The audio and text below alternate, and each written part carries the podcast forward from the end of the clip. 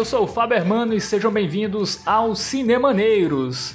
Na edição número 17, vamos falar sobre a última temporada da série alemã Dark. E para analisar essa última temporada do sucesso da Netflix, vou começar cumprimentando ele, Islas Fidelis, que finalmente viu Dark, né? Tava se sentindo muito avulso na, na internet, todo mundo falava de Dark, você não tinha assistido ainda, aproveitou para maratonar tudo de vez. E aí, cara, beleza? Beleza, grande Fábio. Não tão beleza, tô meio pra baixo hoje, meio baqueado aí. Tô me sentindo o Jonas final da temporada, né? Confuso, cansado e triste. Só não tô tão sujo que ele porque eu acabei de tomar um banho. Muito bem, cara. Mas como ele, nós temos uma, uma missão, né? Vamos aí tentar entender e desenrolar aí essa, esse, esses nós temporais aí dessa série maravilhosa. É isso aí.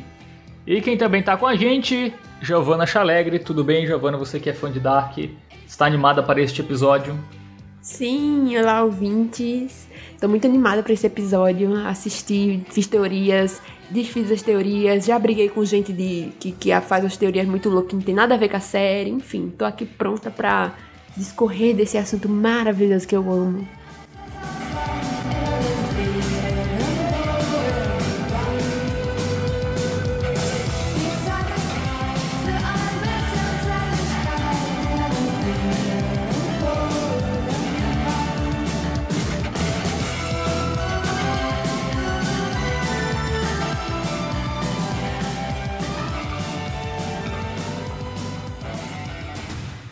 Bom, sem mais delongas, vamos comentar, analisar esta terceira temporada de Dark.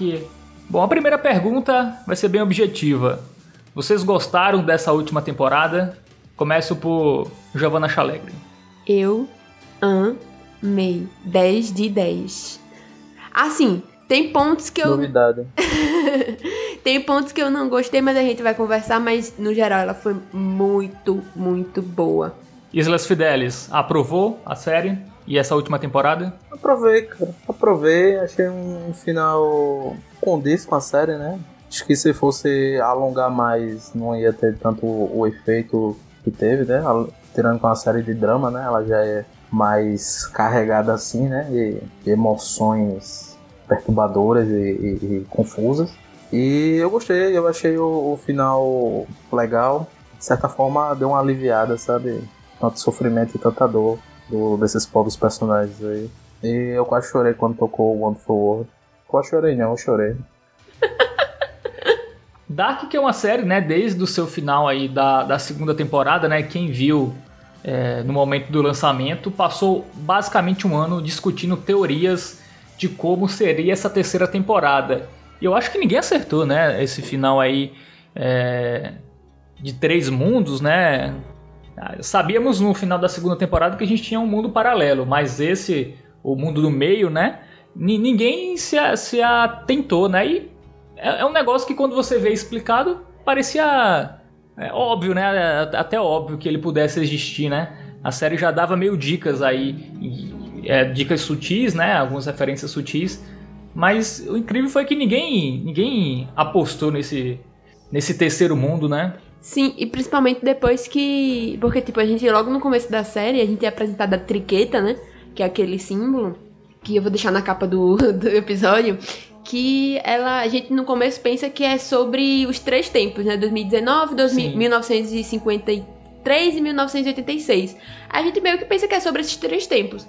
Mas aí, quando no, no final da segunda temporada, a gente percebe que tem um segundo mundo a gente não se atenta que, tipo, pode haver um terceiro para fazer a triqueta, que é o que o Adam fala num, nessa terceira temporada. Então, meio que tava ali, deixaram entendido que tava ali, mas em momento nenhum citaram a gente nem tchum. É, mas a série deu uma enganada, né? Eu lembro na primeira temporada que a questão não é onde, mas quando. Então, todo mundo achou que isso se referia ao tempo e não ao local e ao mundo, né? Ela, ela foi meio enganando todo mundo todo mundo ficou nessa questão do tempo, né, que o tempo era o principal, quando na verdade o terceiro mundo, né, era o que ligava os pontos entre as duas, os dois mundos, né, o, o mundo A, né, do Jonas e o mundo B da Marta.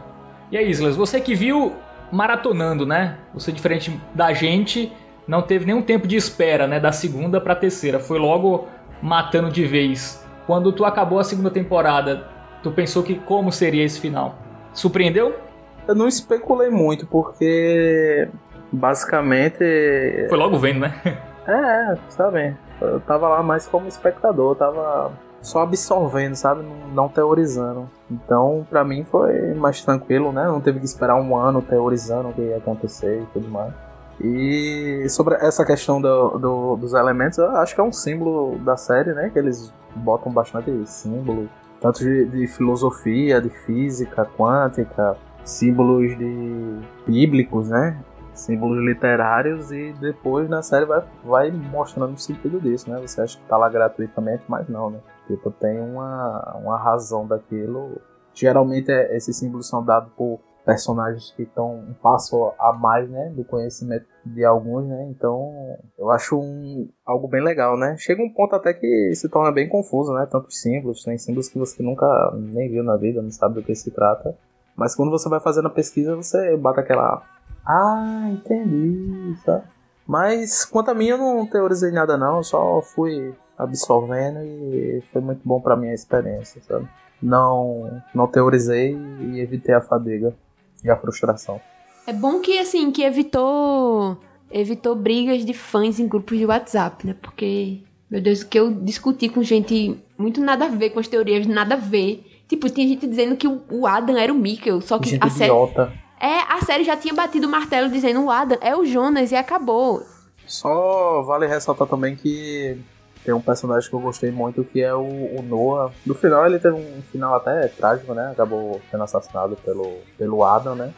Não, pela irmã. É, pela irmã Amanda do Adam, né? Ah, sim, sim. Foi Amanda do Adam. Mas eu gostei muito dele. Ele é um personagem que, quando eu penso no Diabo, agora me vem ele na cabeça, a imagem do ator. Um cara frio, de olhos azuis, diabolicamente bonito. e. Bota fé. Eu achei que ele seria bem mais, bem mais aproveitado, mas eu, eu gostei muito do, do personagem em si, né? Ele parece ser um vilão, mas no final você descobre que não há vilões, né? ele é tipo como se fosse uma um, uma pessoa que sofreu muito, né? A gente vê que ele sofreu muito porque ele perdeu a filha dele e tal. Por causa desse ciclo, ele só queria recuperar a filha no final das contas. Ele só queria achar a filha. Então você vê que ele agiu da forma que agiu só porque ele foi tremendamente massacrado por esse ciclo e por esse nó.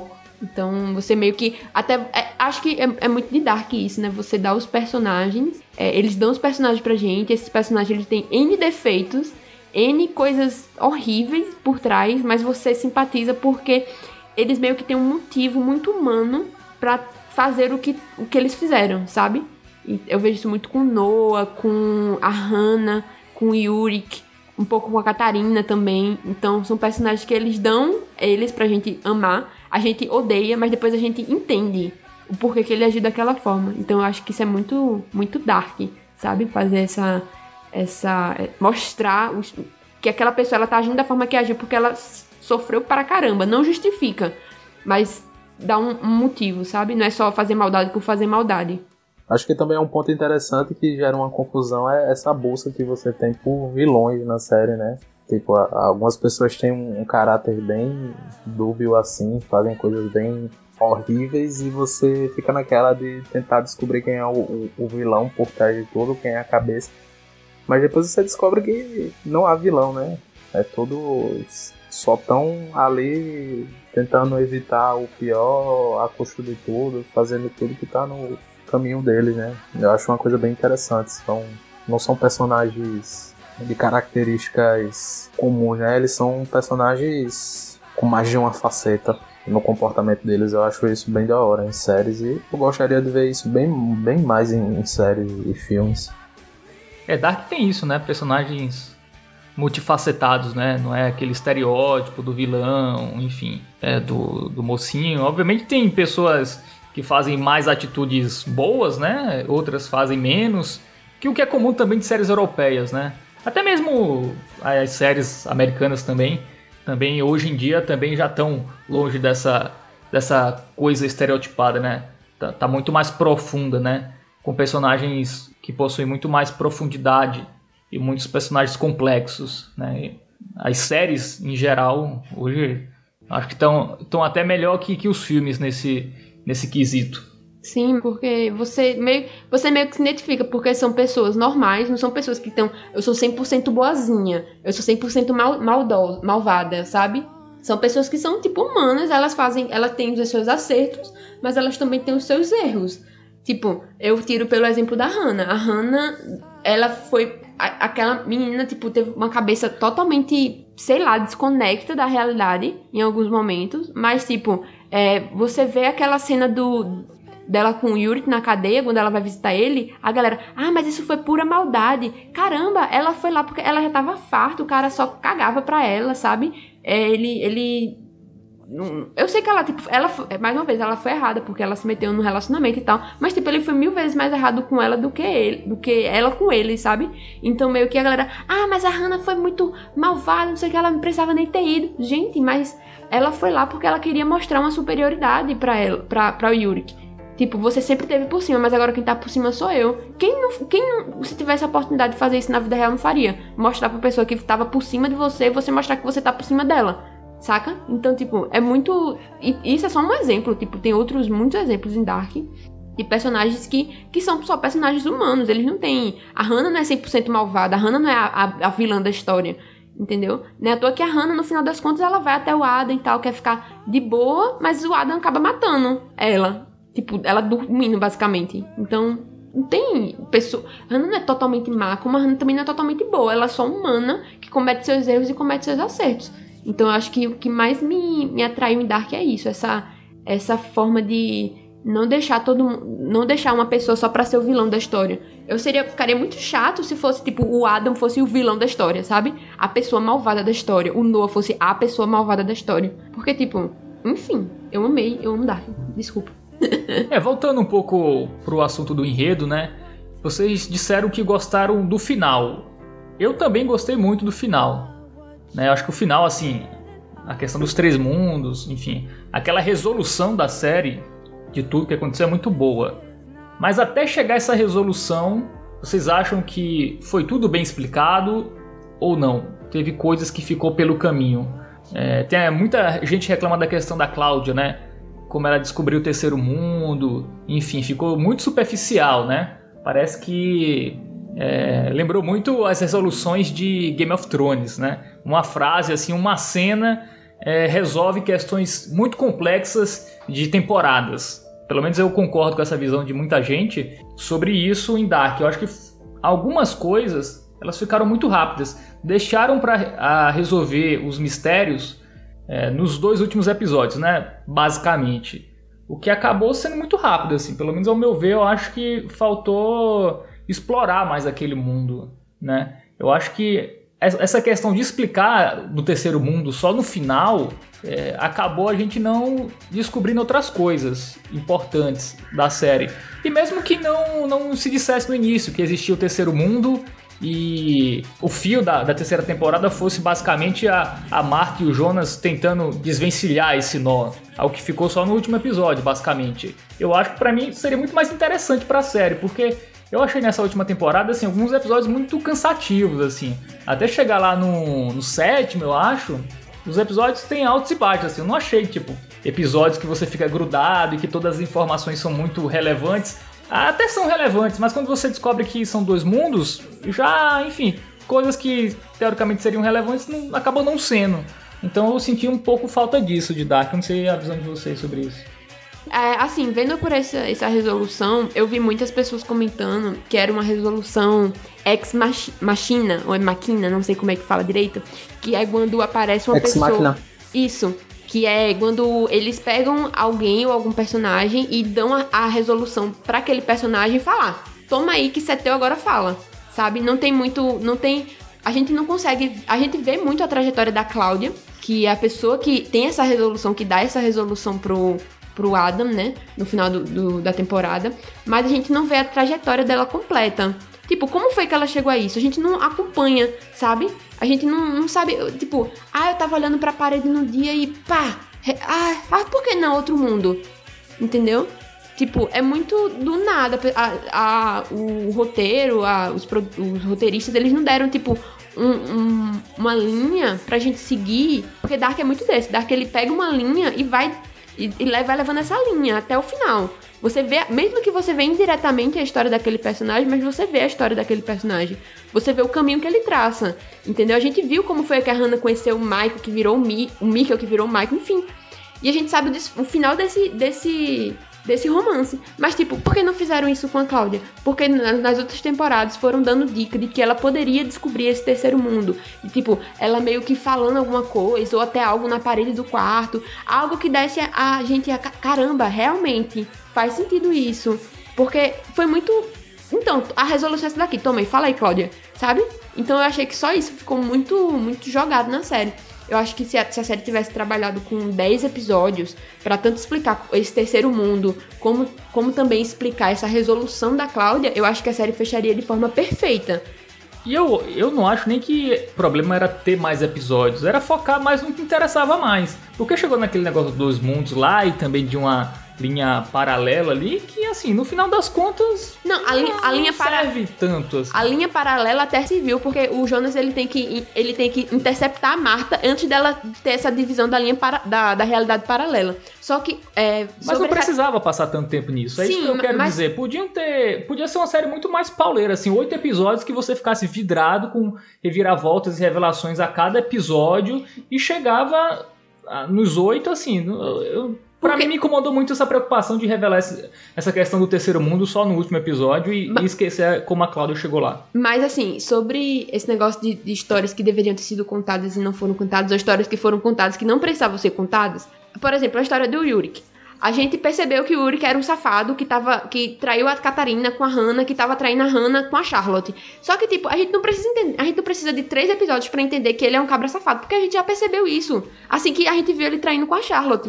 Então, tipo, é realmente, tipo, essa, essa, essa linha não faz o menor sentido para mim. Contar essa história não faz o menor sentido para mim. Porque a gente já teve duas temporadas de Yuri sendo um, um, um, bosta, sabe? Um boy lixo. Então, realmente, tem histórias que eu não tinham que ser, não precisavam ser contadas, ou precisavam ser contadas só assim, só jogar mesmo, porque eram coisas que. que ah, o Yuri que é canalha, toma aqui, pronto. Jogava lá e saía correndo, porque não importa. A gente já sabe disso, a gente já teve duas temporadas de Yuri sendo assim. Então não importa. E, e, e, dá, e dá mais espaço também para esses detalhes, tipo, coisas muito que alimentaram a gente, alimentaram Sim. a gente que é fã, que tá acompanhando, alimentaram muito e depois ficaram. Por exemplo, a resolução do, do Alexander. Mostra um papel assim, ah, Bartos, aconteceu isso, isso e isso, tá bom? Tchau. Tipo, caramba, você ficou falando dos 33, do, do negócio de 33 anos de Malbor, ficou falando do irmão do cara lá que foi pra, pra Vinden, ficou falando do que ele tinha roubado a identidade, por quê, o que é que aconteceu, como, por quê, por quê, por quê, por quê, pra depois dar uma resolução meia boca, tipo, ah, a gente esqueceu aqui, toma, joga aí. Desculpa, um momento revoltada. Essa, esses argumentos aprendeu na, na, nas discussões ainda dos grupos do WhatsApp de fã. É que eu já repeti muito esses argumentos porque foi uma parte que eu fiquei muito triste, assim, sabe? Porque, é, sei lá, é decepcionante. Eu acho assim que eles colocaram tudo entre partes, né?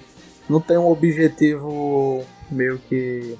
Eu, eu acho que não, que os, as pessoas que desenvolveram a série não tiveram o objetivo de.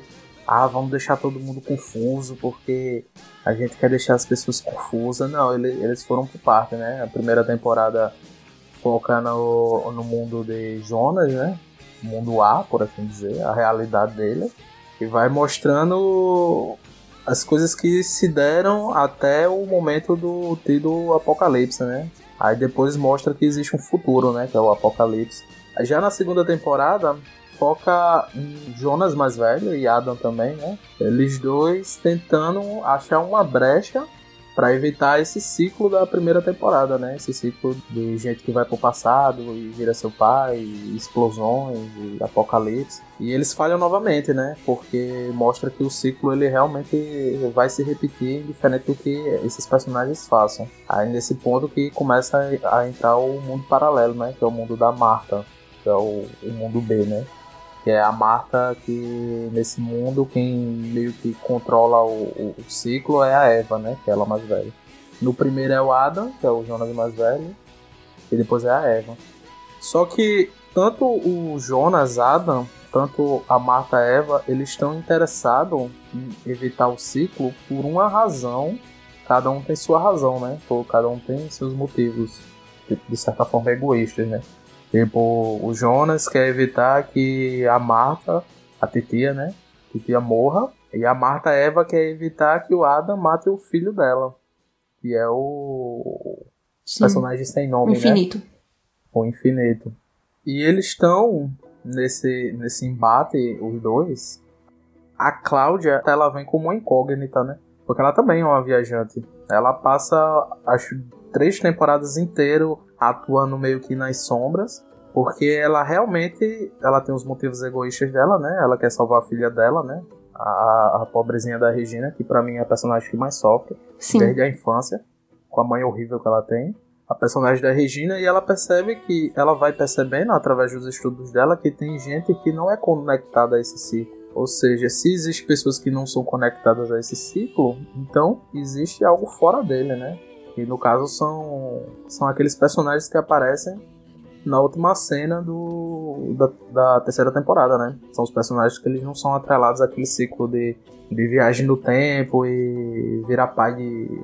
Eu viro meu próprio pai, eu viro minha filho da minha filha, esse tipo de coisa. São pessoas que eles não estão diretamente ligados a esse ciclo, que esse ciclo ele vai se manter, entendeu? Diferente do que os personagens que estão diretamente ligados a eles querem, entendeu? Ah, eu quero desmontar o ciclo porque eu quero salvar minha tia, porque eu amo minha tia, entendeu? A Cláudia, ela tem o objetivo dela, mas ela percebe que tem algo além daquele ciclo, algo que as pessoas que estão dentro dele, que dependem dele, não conseguem ver, entendeu?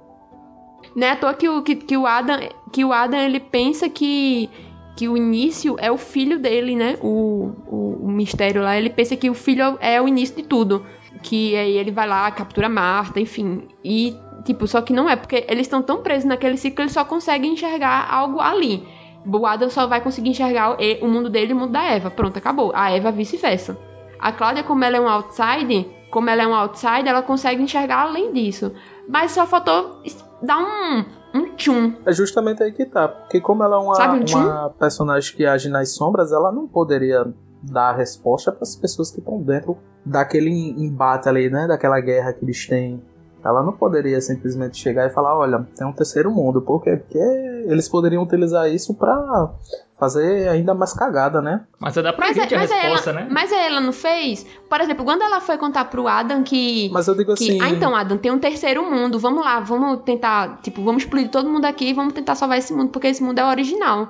Seria massa mostrar a trajetória ela não poderia contar isso enquanto é especulativo, sabe? Ela só poderia contar depois que ela tivesse uma certeza. E ela tem a certeza disso com a tática da Eva, né? Que ela usa para salvar a Marta jovem e, consequentemente, salvar o próprio filho. Aí ela dá um beijo nela.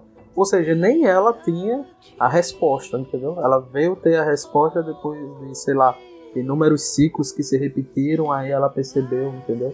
Foi uma coisa realmente, tipo, ela teve um lampejo naquela hora, porque ela sabia que existia algo, mas ela não sabia o que era. E quando ela viu um ciclo esclarecedor para ela, aí ela pôde agir, né? Ela pôde chegar pro Adam, falar o que tem acontecido, o que, é que ele poderia ter feito.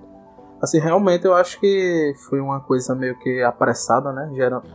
Eles colocam no, no último episódio para resolver isso.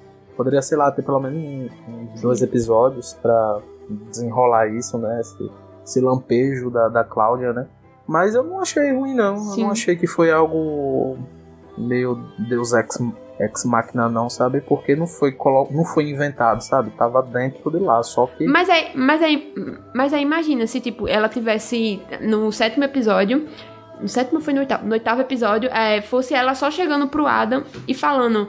É, e terminasse ela falando, tipo, eu sei como acabar com tudo isso. E tivesse um nono episódio contando um pouco da trajetória. Eu sei que Dark não é muito de explicar as coisas explicadinho, não, mas isso ajudaria muito a esclarecer muitas coisas, tipo, e dar, e dar, e dar final muitas coisas. Tipo, tivesse um nono episódio só eh, mostrando essa, essa, essa jornada da Cláudia, meio que ela observando, ela tendo essa. A partir do momento que ela teve esse lampejo, porque ela, ela não só pode ter um lampejo, ela tem que ver se isso realmente é real. Então, mostrar essa trajetória e do, da metade do, do, último episódio, desse possível nono episódio, até o final, seria tipo essa, esse rolê todo da Marta e do Jonas irem pro mundo original e salvar tudo. E salvar, barra destruir tudo.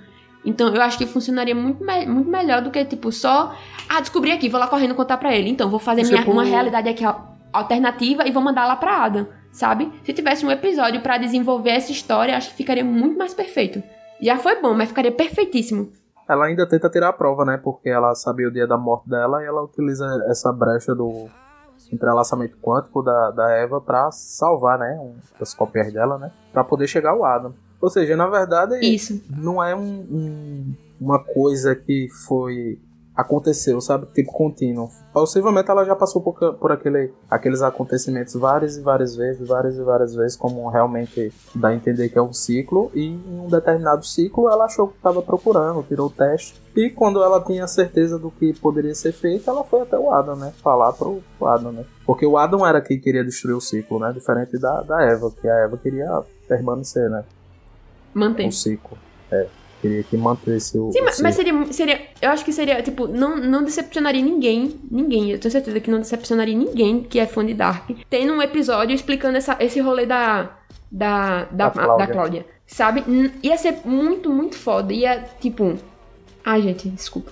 É, eu também acho que, que faltou mesmo uma explicação. A gente pode até entender que faz sentido e tal, a gente tipo, se cria você, teorias se você na pega, cabeça. Se você pegar toda, toda a temporada, realmente faz sentido, porque a filha dela era uma das pessoas que ela tinha mais próximo, que não fazia parte do ciclo e tal, mas ficou faltando um tchum.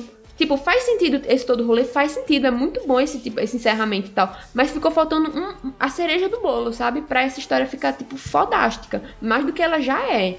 Não tô julgando Dark aqui porque ela é série ruim, não. Ela é muito perfeita. Mas ia ficar muito mais fodástica se tivesse só esse episódio explicando esse rolê da, da, da Cláudia. A partir do momento que ela, em muitos, muitos ciclos e muitos ciclos que ela viveu, que ela descobre isso. Então, tipo, como é que. Da onde foi que ela pegou o momento e fez assim: eu vou pegar essa Cláudia minha e vou mudar ela e vou mandar ela lá pro Adam, sabe? A gente não acompanha a história de, de tantas, tantas visões, o mesmo, tipo, de tantas, tantas como é que fala? Histórias paralelas? É, de tantos pontos de vista a gente vê a mesma história, por que a gente não podia ver Isso. essa história da, da, da Cláudia descobrindo como ela descobriu aquilo, sabe? Ia ser muito foda. Eu acho que essa questão do, dos outros pontos de vista é mais uma maneira de mostrar o impacto que as viagens no, no tempo do, dos personagens têm tem no, na vida do, do, dos outros personagens, né? Além do Jonas e da Marta, do mundo alternativo, né? Tipo, mostrar o, o ciclo de sofrimento que eles sofrem, mostrar o que acontece com eles, sabe? É meio que uma maneira de simplesmente ilustrar isso, sabe? Sim, o papel, o papel para a história em si, de elucidar toda a trama, não tem, né? Mas é mais uma coisa meio que artística e ilustrativa, sabe? Tipo, ah, vamos, vamos mostrar sofrimento? Nós temos sofrimentos para mostrar. Então, mostra o sofrimento dos personagens. Não acho ruim, não. É, outro ponto que ficou sem muita explicação foi a relação, né, do Leporino com a Agnes, né? Também foi algo que, que passou passou batido, né? A gente não tem muita muitas cenas, né? Mostrando a relação deles, como aconteceu. Não, a, gente, a gente não tem muitas cenas, não. A gente não tem cena nenhuma mostrando a relação deles. É, isso que eu acho um problema da série, porque, enfim, eu acho que. Eu acho que caberia até uma quarta temporada, assim, se a produção, o roteirista, né? O, como é o nome do cara lá? O. Barambo Oldar. Barambo Oldar. Se ele quisesse, ele podia fazer até muito mais temporadas de Dark, que daria certo. Mas ele acabou colocando tudo nessa. Ele preferiu essa questão de ponto de vista do mundo lá da Marta, que, vamos lá, o mundo da Marta lá é mais uma brincadeira, assim, não tem muita. Não tem muita diferença, não tem muita graça ali das coisas que acontecem. É um, acontece o que acontecia no mundo do Jonas de uma maneira meio diferente, invertida em alguma, algumas coisas. É, era basicamente isso, assim. A gente também não entra muito naquele mundo. Só mostra mesmo para ver a diferença do mundo do mundo A do mundo B. E coisas realmente que coisas que realmente seriam importantes para o desenrolar da trama acabam meio, enfim, subentendidos, assim. É, é, me incomoda isso. Tipo, eu achei, por exemplo, eles desenvolveram, eles desenvolveram tanto essa, essa questão de, tipo, em vários episódios a Agnes fala: Ah, não, que eu fugi do meu, do meu marido, que ele era um homem da igreja, mas agora ele não é mais. Aí depois, não, mas é que, que ele ficava. Que ele era meio que escroto com o Tronte, com, com o filho deles. Aí ela tava fugindo, mas porque, tipo, ela deu tantos momentos que, tipo, ela explicou como era a relação deles, mas em momento nenhum a gente viu a relação. Não que a gente precisasse ver essa relação como ela é em todo, mostrar desde que eles se, conhe... desde que eles se conheceram até o momento que o Truto nasceu, enfim. Mas mostrar pelo menos um pouco dessa relação pra gente, tipo, a gente sabe que eles ficaram? Sabe. Porque isso tá lá na cara da gente. A Agnes, que ficou com o infinito, que teve o Tronte. E começou todo esse rolê, esse bagulho todo. Mas Pra que jogar tanta informação, tanta informação? É que nem o caso também do, do Alexander, que a gente vai chegar já.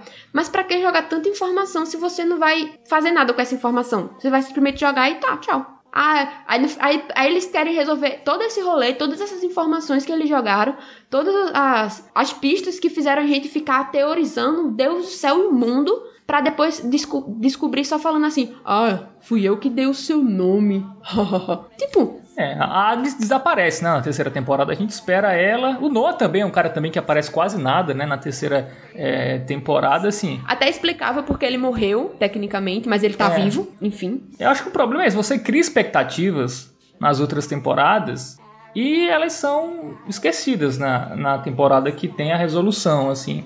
Acho que é, que é satisfatório esse final, mas eu acho que essas lacunas é, me incomodaram bastante, assim, até porque eu não achei a terceira temporada é, é uma temporada viciante, assim, de ver. Eu vi a gente maratonou, né? Eu o Giovanna aqui, mas mais por ela, porque por mim eu ia vendo aos poucos, assim, porque realmente eu não tinha muita vontade de ficar vendo aqueles episódios, porque eu achei até o sétimo, assim, do primeiro até o sexto, assim, bem. bem devagar, assim, sabe? Coisas repetitivas histórias que já estavam ficando cansativas.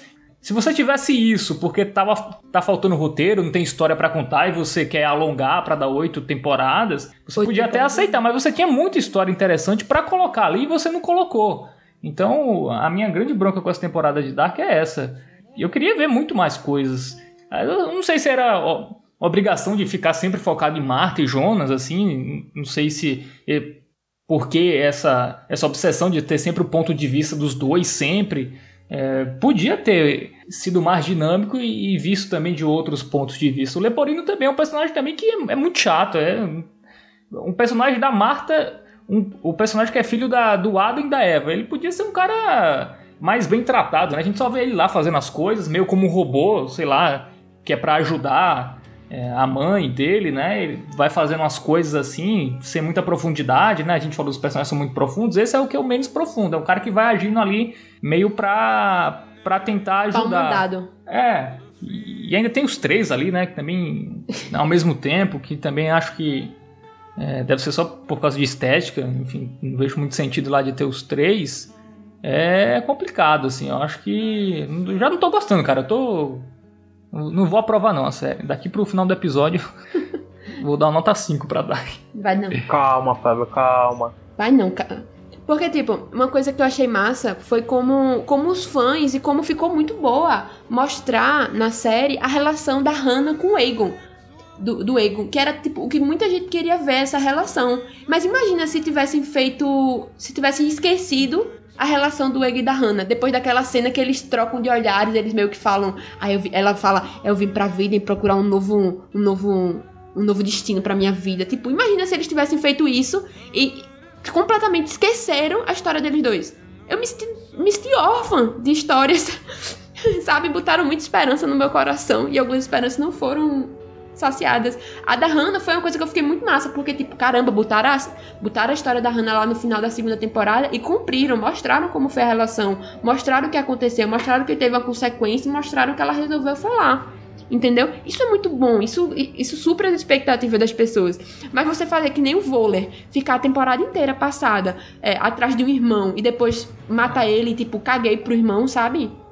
Caguei pra história do Alexander. Tipo, faz isso, gente. Não faz. É, a questão do Alexander também, né? A gente tinha muita expectativa, quem é ele, enfim, e acabou não, não mostrando, né, Islas? Justamente. Mas aquela coisa, né? Eu acho que teve uma pressa em se terminar e eu que deram uma engolida em muitas histórias, né? E não precisava, Dark, Dark já tava. Já, Dark já tava. Gente, essa. A segunda temporada Dark já tava aclamadíssima. Se eles fizessem 15 episódios na terceira temporada ia ser aclamadíssima do mesmo jeito, sabe? Eu não vi, não sei por que fazer essa, essa angústia de tipo 20, de ser oito episódios, sabe? Essa deixar tipo, ah, oito episódios, oito episódios, oito episódios. Cara, não precisa. Você, você quando você tem uma série consolidada, você quer finalizar ela, dá mais tempo para as coisas se, resol se resolverem, sabe? Eu acho que, enfim, Dark não precisaria se preocupar com isso. É, até entendo a questão de acabar na terceira temporada, porque era o ano lá do Apocalipse. Mas não precisava ser oito episódios. É, podia ser, vamos lá. Dez. Teve dez na primeira, oito na segunda. E dez na terceira.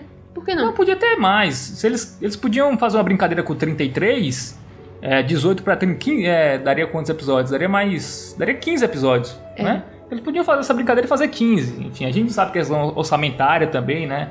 Também tem, tem tudo isso aí, que, que obviamente é levado em consideração para produzir uma série como Dark. Mas assim, faltou coisa, cara. Eu acho Amado, que... a Netflix do jeito que ela é, se ela visse, se ela viu o lucro, ela investiria. Saca? Se ele falasse, eu quero produzir 20 episódios disso aqui, a Netflix vê que a da, da lucro, ela vai lá e bota os, os, um milhão, um milhão não, sei lá quantos milhões para cada episódio lá e, e, fecha, sabe? Eu acho que só faltou muita pressa. Teve, teve na verdade, teve muita pressa para finalizar a série com oito episódios que poderiam fa realmente fazer essa brincadeira dos 33 episódios. É, é, mas eu acho que isso foi mais uma escolha do, do chefão lá, né? O Barão. Baran Bo-Odar. Exatamente, o Baran Bo-Odar. É, eu acho que foi muito mais. Ele quis fazer desse jeito, com esses pontos de vista. Eu acho que é mais uma questão autoral mesmo o problema. Eu acho que não é da, da Netflix, não. Bom, a gente falou do, dos problemas de Dark, né? Que, que é essas coisas mal explicadas e tal. Mas teve coisa que a série é muito rica, né, Islas? Principalmente no que diz respeito ao seu tema, que é a viagem do tempo, né? Ela tem teorias aí filosóficas, físicas, né? É, muito ricas, né? A questão dos paradoxos, enfim, tem, tem muita coisa, muita coisa interessante que é para você ver e rever e analisar, né? Justamente, né? A série ela utiliza muito do material base, base dela, né? Que é da, da viagem no tempo, e, e pega, tipo, teorias filosóficas e põe numa forma de exemplo prático, né? Com os personagens. Isso é uma coisa bem, bem da hora, né? Não só exemplos da, da física e da filosofia, mas também da literatura. Usa também referências a, a, a outras produções de viagem no tempo, né? Até citam De Volta para o Futuro, né? Principalmente nos anos 80, né? Eles falam do, do DeLorean. Ah, a máquina do tempo, a primeira máquina do tempo não é um DeLorean. Coisas desse tipo, né? Utilizam coisas, referências mais visuais a outras séries, como outras séries e filmes, né? Tipo a roupa do que o Mickey desaparece. Ela lembra muito a, a roupa do Donnie Darko no, no arco final do filme, que é aquela roupa de esqueleto, né? Bem, bem da hora também. Verdade. E ah, eu, sou, eu sou fã de referências e, e, também sou fã de quando você utiliza elementos assim, né, de filosofia e, e, de coisas reais, né? Não só de filosofia, mas de física, matemática, biologia, é, astronomia em séries, séries e filmes. Eu acho isso enriquece muito, né? Acho muito da hora. Sim, há exemplo de, de do, do, que é utilizado em Dark, nós temos a, o uso de alguns paradoxos, né? Inclusive, algumas pessoas elas não se entendem muito bem o que é paradoxo, né? Mas paradoxo seria uma explicação racional que ela é contrária, ela mesmo se contraria, mas faz sentido, sabe? E na física, principalmente na física teórica, tem bastante desses paradoxos. E não só na, na, viagem no tempo, mas o da viagem do tempo são os mais famosos porque são muito interessantes. Se você for uma pessoa interessada nisso, você pode fazer uma pesquisa que você vai realmente se deliciar aí com essas teorias malucas e você pode até utilizar a série Dark para meio que entender um exemplo prático, né? Aí o primeiro paradoxo que a gente vê, né, no, no plano geral é o paradoxo da predestinação, né? Que é aquela assim, se você é um viajante do tempo, como é o caso do Jonas e da Marta e até mesmo do filho dos dois, né? O Infinito, o cara do Flávio Leporino. é, nada que você possa fazer no passado vai alterar o futuro, né? Porque você meio que tá predestinado a fazer aquilo, né? Tipo, você pode viajar no tempo e dizer, ah, eu vou destruir a máquina do tempo, mas tipo, se você destrói a máquina do tempo, como é que você viajou no passado para destruir a máquina do tempo, entendeu? Então vai ter uma série de acontecimentos predestinados para fazer você achar que você realmente vai conseguir aquilo, mas na verdade já tava tudo arquitetado, sabe? A sua viagem, o seu intuito, o que iria acontecer. E eles usam isso bastante na série. Eu acho que um, uma coisa massa que, que eu vi, tu falando disso, né? Que é quando o Jonas ele vai invadir a, a usina com a Marta. Que aí ela faz o um machucado no rosto. Aí ele fala: Não, peraí. Então a gente tá seguindo o rolê do fluxo. Então ela não disse que era para quebrar desse jeito. Porque se tá acontecendo isso, é porque era para acontecer. Só que, tipo, esse descobrir isso, sacar essa. essa. sacar que eles estão na mesma. no mesmo fluxo da história. Isso é, isso é na história ainda, sabe? Tipo, não é que ele tá indo. Não é que ele tá mudando aquilo. Ele realmente teria que descobrir aquilo. É, descobrir que eles estão no mesmo fluxo para voltar lá na Eva e morrer. Isso. Né? Então, no caso, isso é muito. O que tu tá falando, eu acho que essa parte do, da, dessa terceira temporada é muito, muito clara sobre, sobre isso que tá falando dessa, outra, outro dessa predestinação. Exemplo também de predestinação é quando o Mikkel desaparece e o Jonas descobre, ele tenta duas vezes tentar resgatar o, o Mikkel, mas uma ele é impedido por ele mesmo no futuro, que diz que aquilo tem que acontecer, e a outra ele simplesmente diz, não, eu vou resgatar ele, não quero nem saber, e ele é impedido pelo Noah, e que prende ele no, no, no bunker, né? E depois tem aquele lance da, da viagem Sim. que ele acaba indo pro futuro. Ou seja, mesmo que ele quisesse fazer aquilo, ele seria impedido de alguma forma, né? Tipo, já estava predestinado a acontecer. E na cena que ele tenta impedir o suicídio do pai, só que ele que causa o suicídio do pai. Justamente. Ele tenta. Caramba! Ele... Não tem nem como discutir nessa cena. Ele vai falar com o pai, só que o pai disse: Não, não tô pensando em me suicidar. E depois ele meio que ele que faz o pai acreditar que tem que se suicidar. Agora que você mencionou suicídio, é que eu estou meio inclinado a cometer um. É meio que é um paradoxo de predestinação, né? E faz sentido já que eles estão dentro de um ciclo de acontecimentos, né? Que vai ficar se repetindo, se repetindo, né? Isso é, para mim, é o Sim, é muito paradoxo foda. principal da, da série, né? Porque não importa o quanto você queira mudar, você está predestinado a fazer aquilo. E é um tanto frustrante, né? Que... Nossa, com certeza. E essa questão do ciclo, né? Muita gente achou que a série podia acabar nisso, né? Com a repetição de ciclos, né? E ainda bem que não aconteceu, porque era, era a teoria mais manjada aí por, por muita gente. Poder, faria sentido com a história, mas. Não, enfim. não me decepcionaria se tivesse sido o ciclo tivesse repetido. Eu ia ficar muito puta a princípio, mas eu ia ficar tipo, ok, é Dark, então fazer o quê, né? Não ia, não ia, não ia, não ia deixar de eu não ia odiar a série por causa disso. Mas ia ser do caralho. Esmaga, esmaga suas esperanças, né, de, de mudança, né? É uma coisa meio frustrante, mas mas ia condizer com a história de Dark, entendeu? Ia ser algo que ia frustrar muita gente, mas a gente ia, ok, é Dark, Dark é isso, Dark é um ciclo infinito, entendeu? É, mas o final já frustra uma galera, né? Essa questão do da Marta, do Jonas, da galera lá nunca ter existido, né, de fato, também é bem é bem triste ali, né? Você assim acompanha todos os personagens durante três temporadas, é o final, assim, eles não existiram. É a série isso... foi toda pra para eles desfazerem lá o nó, lá a questão do, do, terceiro mundo e tal, e voltar ao mundo como era antes. Enfim, ninguém existia ali.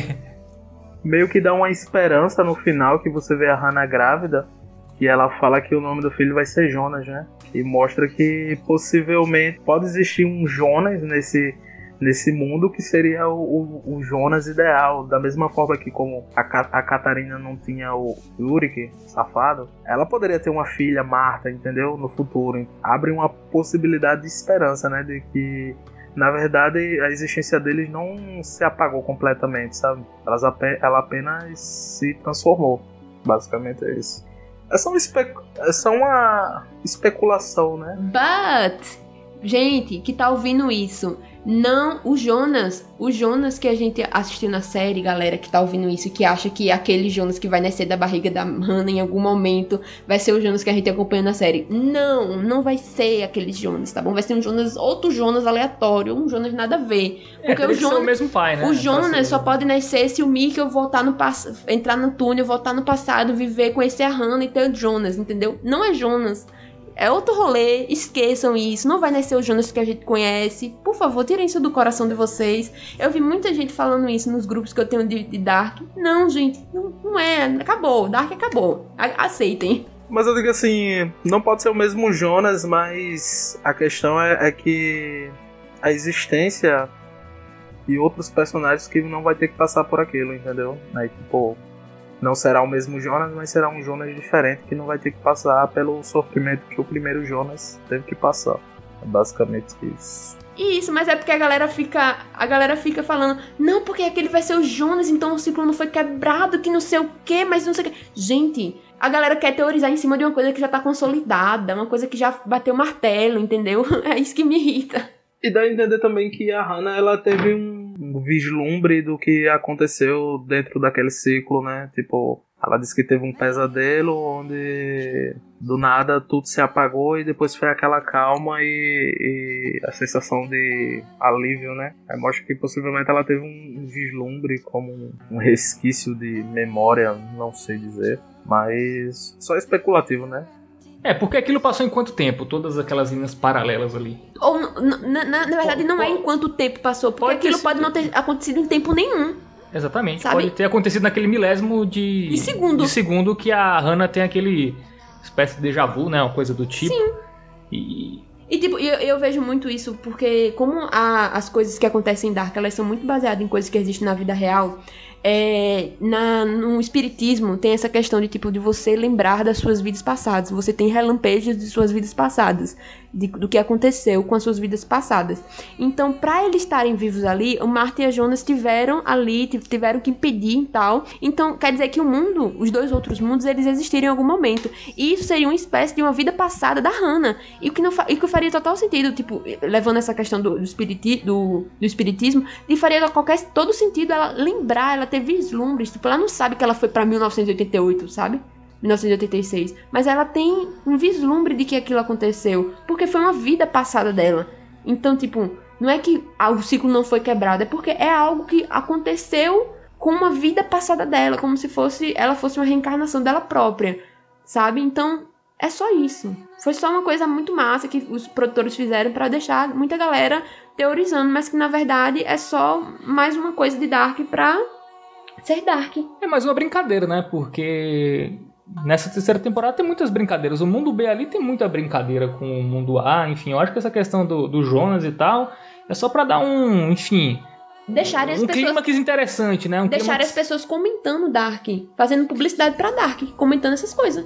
É, mas que na teoria eu acho que ah, o final é aquele, ninguém existiu. Ou se existiu foi na Naquele milésimo de segundo. É, né? na, paralelamente, enfim, o Jonas que a gente conhece, a Marta que a gente conhece, uhum. o, aquela, aquelas famílias lá não existiram, o Urich, enfim, eles acabaram não existindo e, e, é isso, né?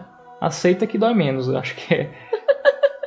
não tem que ficar. Eu gosto do da resolução do Vuller, né? Porque o Vuller ele sempre deu um indício que era apaixonado pela Hannah, né? Sim. Mas a Hannah sempre tá ou casada com o, o Michael ou tava tendo um caso com o Ulrich e ele sempre deu um indício que era apaixonado por ela e no final ele ficou com ela, né? Não, e o massa é que eu, o, eu achei bem o legal. Que eu gostei da, da, da zoeira que ficou em Dark, né? Por causa do olho dele. Que na verdade foi tipo um acidente que tinha acontecido antes de começar a gravação. Aí falaram, ah, quer saber? Vai tu mesmo. E começaram a fazer essa piada, tipo, dele, ah, o que aconteceu no verão passado? Aí sempre alguma coisa acontecia. Algum pássaro caía, alguém interrompia. Eu achei que ficou muito massa. Isso foi, tipo, uma sacada muito boa de, de da, dos produtores, sabe? Tipo, ah, foda-se, bora brincar aqui um pouquinho, já que a gente tá falando tanta coisa aqui, tanta coisa é... séria o mistério, né, do olho de vôlei. E, e, tá, e, gente, e tipo, essas coisas tá tudo bem não, não, não falar, porque não é uma coisa que é relevante, sabe? A gente percebeu que não era relevante essa história do olho, e tá tudo bem não falar, porque virou uma brincadeira. Mas, tipo, não faz isso com outras coisas, não, cara, pelo amor de Deus. É, o vôlei é um personagem que é meio, assim, bem secundário, né? A gente tem uma expectativa com ele É. e não acontece. O que poderia ter sido interessante, até para essa cena final é, da Jo, é, essa cena final da Hannah, né, casada, né, com, com o vôlei, seria se nesses, nesse mundo paralelo é, a, a gente pudesse ver algum certo romance deles dois que pudesse deixar a dúvida se o Jonas realmente é, era filho do Mike, do Mikkel, por exemplo. Eu acho que isso, isso aí isso poderia corroborar uma teoria que aquele Sim. Jonas que iria nascer é o Jonas da série. Seria muito mais interessante, mas, interessante mas isso. não na série, nas, nas primeiras temporadas, no mundo 1, no caso, não no mundo original, no mundo 1 nunca deu indícios de que eles tiveram É, um caso amoroso, um, um, um romancezinho, sabe? Nunca deu indícios Só disso. dava indícios que. Ele gostava dela. Ele gostava dela, né? E tipo, Ele admirava ela, mas. Ah, ela é bonita, ela podia estar com quem quisesse, mas escolheu o Michael. Tipo, o cara totalmente frustrado, E né? tipo, e tá tudo. E, tá- e- e, tipo, e, mas, mas. mas imagina, tipo, eu, eu entenderia esses, esse- essa galera que comenta essas coisas. Tipo, não porque naquele episódio tal, a Hannah, ela olhou, ela teve. Você viu que ela teve um caso com, com o, o vôlei. Então quer dizer que agora, já que ela tá com o vôlei, quer dizer que esse Jonas é o Jonas da gente, porque. Tipo, se tivesse isso na primeira. Na, em Dark, eles teriam mostrado, porque seria algo relevante. Mas como não Sim. mostrou, não aconteceu. É, gente. também é mais ou menos, né? Também eles não mostraram muita coisa, né? Então fica aí da Então vamos voltar pros paradoxos. É, volta pros paradoxos que a gente. que Dark tem que ter uma coesão aqui, porque senão não consegue falar. Só, só assim, só do- outros paradoxos interessan- interessantes. Tem o paradoxo da mãe, que é da Charlotte e da Elizabeth. Que no caso, a Charlotte é a mãe da Elizabeth, que viaja no tempo e vira a mãe da própria mãe. Isso se chama de paradoxo da mãe. E Dark usa bastante dessas questões de família, hereditariedade, né? Tipo, parece que ninguém conhece que é uma camisinha. Pra gerar a própria mãe transar com a própria tia, né? Mas vamos lá. Tem o paradoxo, o paradoxo da hereditariedade, que é relacionado ao personagem do infinito, o personagem do Lado Leporino, que é o filho da Marta, do mundo secundário e do Jonas. E ele viaja no tempo, ele tem a capacidade de viajar no tempo livremente, né? Sim. E ele viaja no tempo nas duas realidades para virar o ascendente dele mesmo. Ele tem um caso com a Agnes. É, com É. a Agnes? Tem um caso com a Agnes para gerar o, o Tronte e, e depois vem o. Pra gerar o Yurik, pra gerar a Marta, pra gerar ele. Isso. Da mesma forma, no outro mundo, gera o Yuriko, que gera o Mikkel, que gera o Jonas, né? Ou seja, ele é tanto descendente quanto, quanto a ascendente dele mesmo, né? O que é uma coisa bem doente de você fazer se você viajasse no tempo. Tipo, você. Nossa, com certeza. Basicamente você tá transando com sua bisavó. Meu Deus.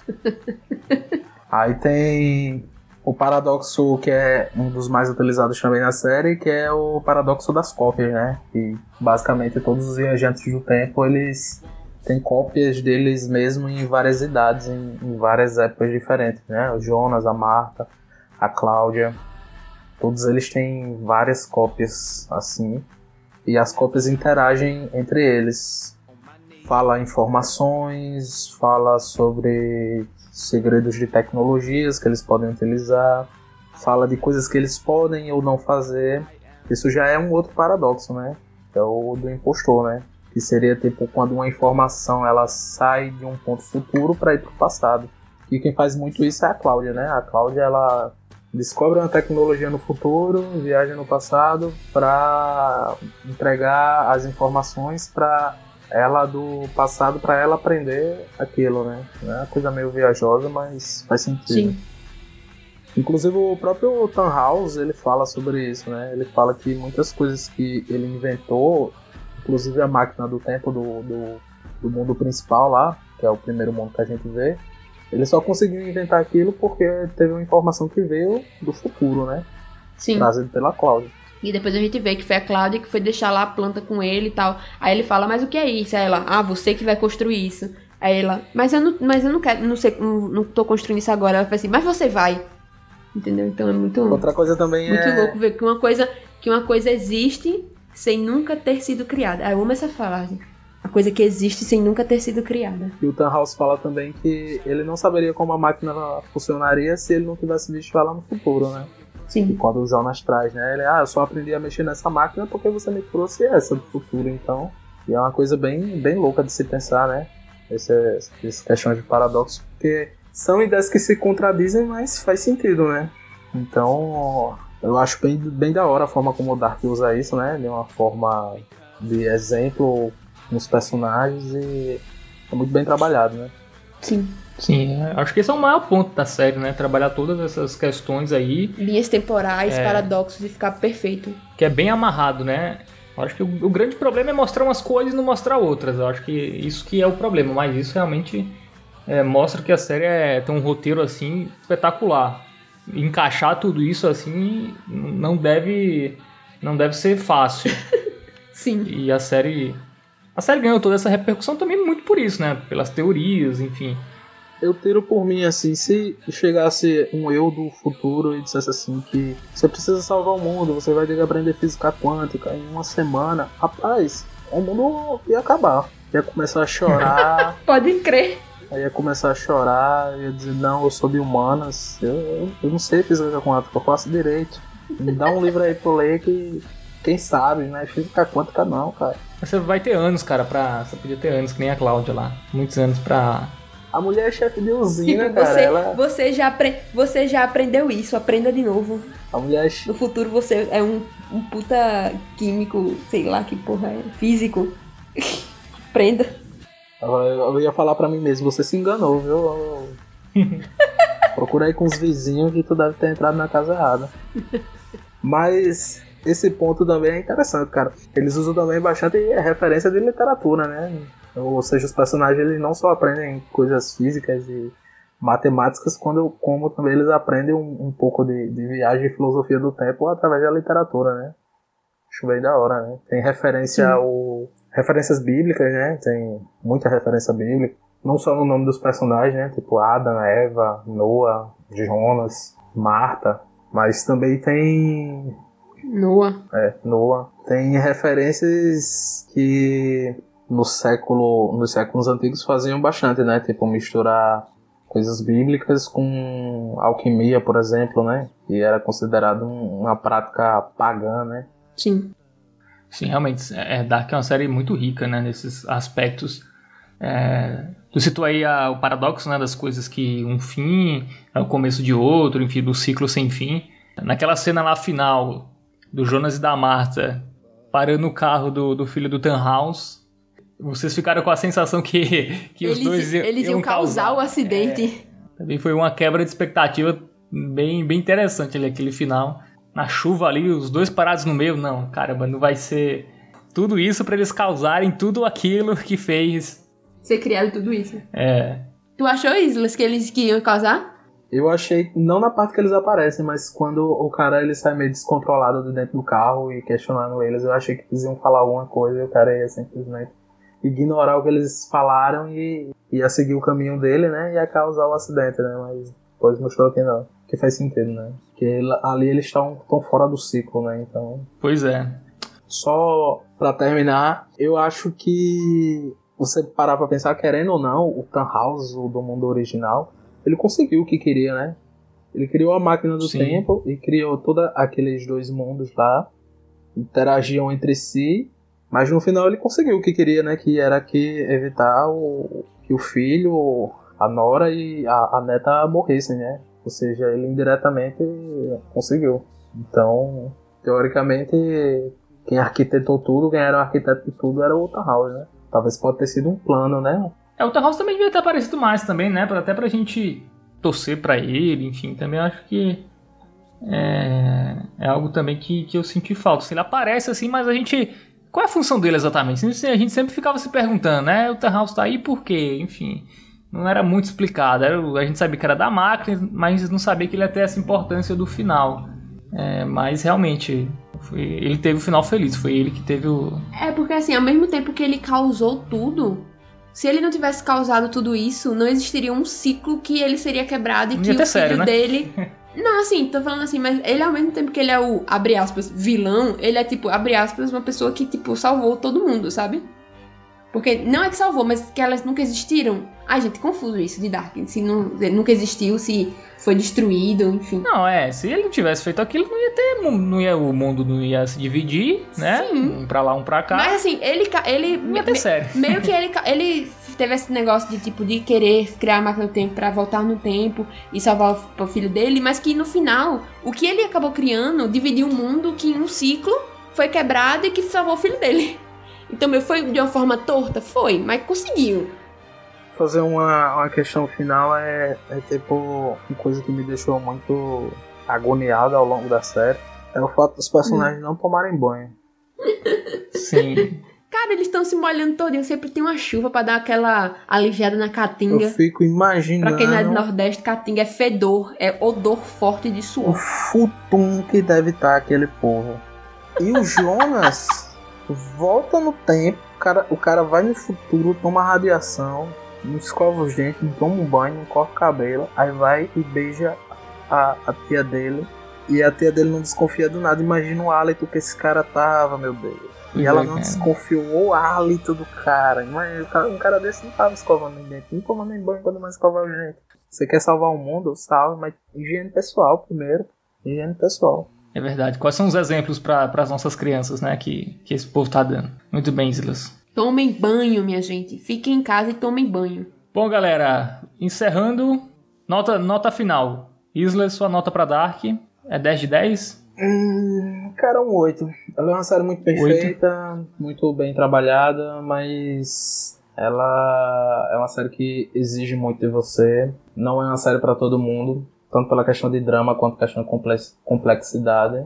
Não é uma série de para você se entreter e ficar instigado. É mais uma série interessante e inteligente, se você curtir essa questão mais cabeça. Então eu daria um 8. E também pelo fato de os personagens não tomarem banho, isso me incomodou bastante. Vou voltar a ressaltar isso. Giovanna tinha dito 10 de 10 já, né, no início do, do episódio. Vai continuar com essa nota, a gente mudou. Vou continuar com essa nota, porque apesar de todos os defeitos, não, mas todas as pontas. É, tu falou um monte de defeito aí, dá 10 de 10. Por quê? Deixa, coerência posso é essa? explicar?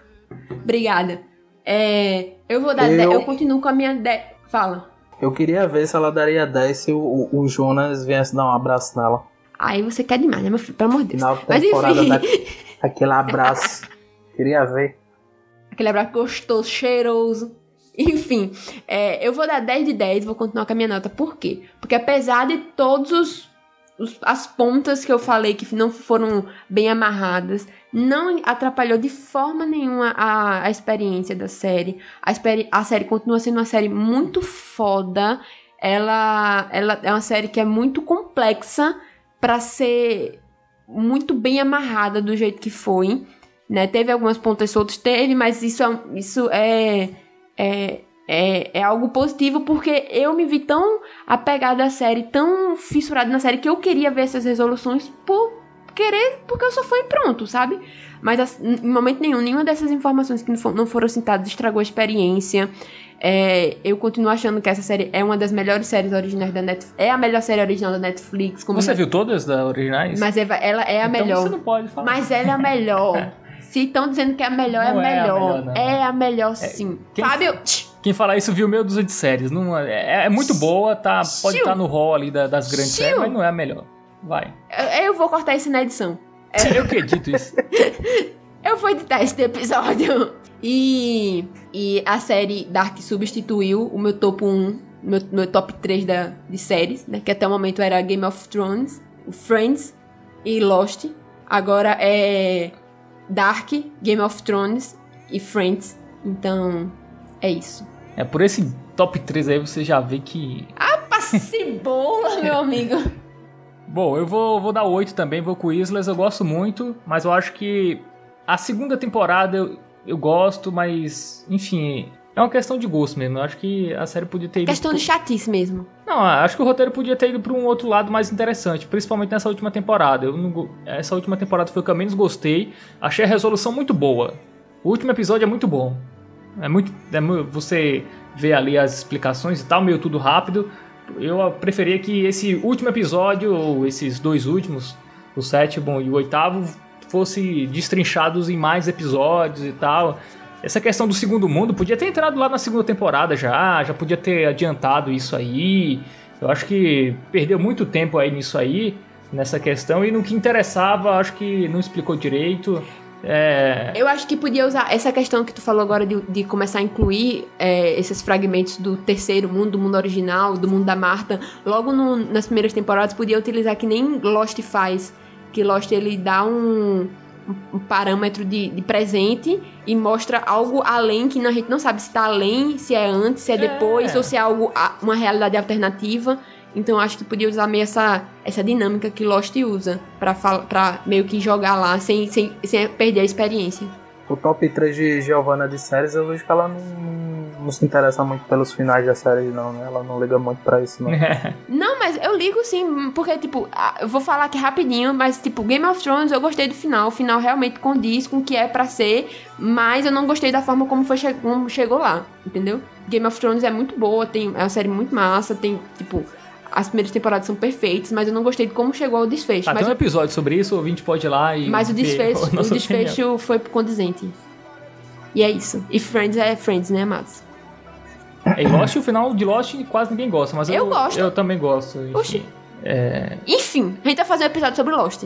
Posso fazer só um adendo sobre Dark, só pra mudar de assunto? Vai. A trilha Não, sonora... Não, assunto é Dark, pô. O episódio é sobre Dark. É, mas acabou entrando em, em, em, outros temas aí. Vai, dali. A trilha sonora de Dark é muito boa. Sim, a questão sim. de trilha sim. sonora é, é muito boa. E eu fiquei aquela mescla de música dos anos 80 e, e a música indie e o finalzinho também com aquela versão de One for World ficou muito, muito, muito bom. E é um dos pontos positivos da, da série, é a trilha sonora. Que mostra o bem feita ela, ela foi, né? Foi pensada, né? Até as músicas elas se interligam com... E Fábio vai terminar... Até as músicas elas se interligam um pouco com o assunto, né? Do, da série. Pois é, essa trilha que você está ouvindo aí ao fundo durante todo esse episódio mas é que eu ia falar que tu ia terminar e Fábio agora vai soltar a música Wonderful World pra você finalizar. Pra entender falar isso, mas tudo bem. É muita emoção. é isso, galera. Falamos demais. Vamos me dar um trabalhão para editar isso aqui, ficou muito mais longo do que deveria. Mas é isso, Dark merece. Dark, Parabéns. assim, gosto de Dark, tenho minhas ressalvas, mas enfim, entendo que ela é uma série bem inteligente e tal. Me incomoda algumas escolhas da última temporada, mas enfim, conseguiu ter um desfecho muito bom, que já é. Já era o risco, né? Eu tinha muito medo de ter um desfecho meio blé, assim, foi bem, bem interessante. Valeu, Grande Islas, grande abraço para você. Grande abraço, Fábio. Não se perca no emaranhado temporal. E. Pode deixar. Tchau, tchau. Vocês também ouvintes, não se percam no tempo e espaço e tomem banho, pelo amor de Deus. Fica a dica. Giovana Chalegre, tchau também para você. Tchau, tchau, Até a próxima. ouvintes. Até a próxima. É... Enfim, todos os meus críticos foram porque eu amo Dark, e é isso. E eu queria só fazer um pedido pro editor colocar o Wonderful World pra Isla chorar um pouquinho. tchau, tchau! Pode deixar. Tomar teu Revoltreu agora, né, Giovanna? é isso, valeu para vocês, valeu pros ouvintes que acompanharam mais essa edição. Grande abraço para todo mundo e até a nossa próxima edição do Cinemaneiros. Falou! Falou! Falou, fica em casa. Acabou.